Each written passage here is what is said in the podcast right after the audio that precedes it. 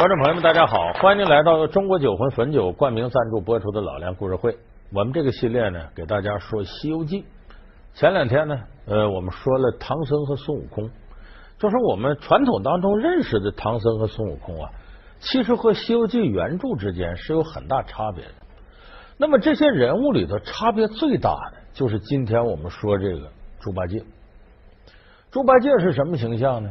其实不用我在这说，你脑海里浮现的就是憨头憨脑的，有点可爱的，好吃懒做的，贪财好色的，好像也没多大能耐。有人说，你看那这个观音菩萨给这个猪八戒起这个法号“猪无能”，你听着挺有意思。猪无能不就猪无能吗？说他也没多大本事。其实啊，真实的猪八戒可不是没本事，他不仅有本事，而且他是。带着一个很大的秘密混到取经队伍里边来的，甚至他来的时候，整个的状态和潜伏里的余则成是很像。九齿钉耙竟然是《西游记》中的第一武器。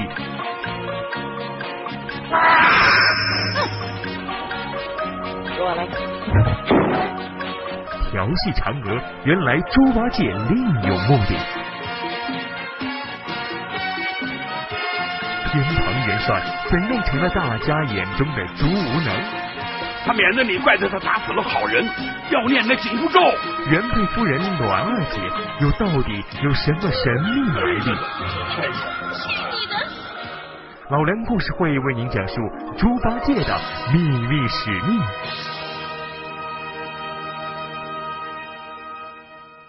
首先，在这给大伙说说这个《西游记》原著里的猪八戒。和电视剧里的动画片里的它不一样，哪儿不一样呢？你比方咱们说说猪八戒好吃懒做吗？不是，猪八戒在取经路上啊，没功劳也有苦劳。他取经路上的担子呀，都是猪八戒挑的。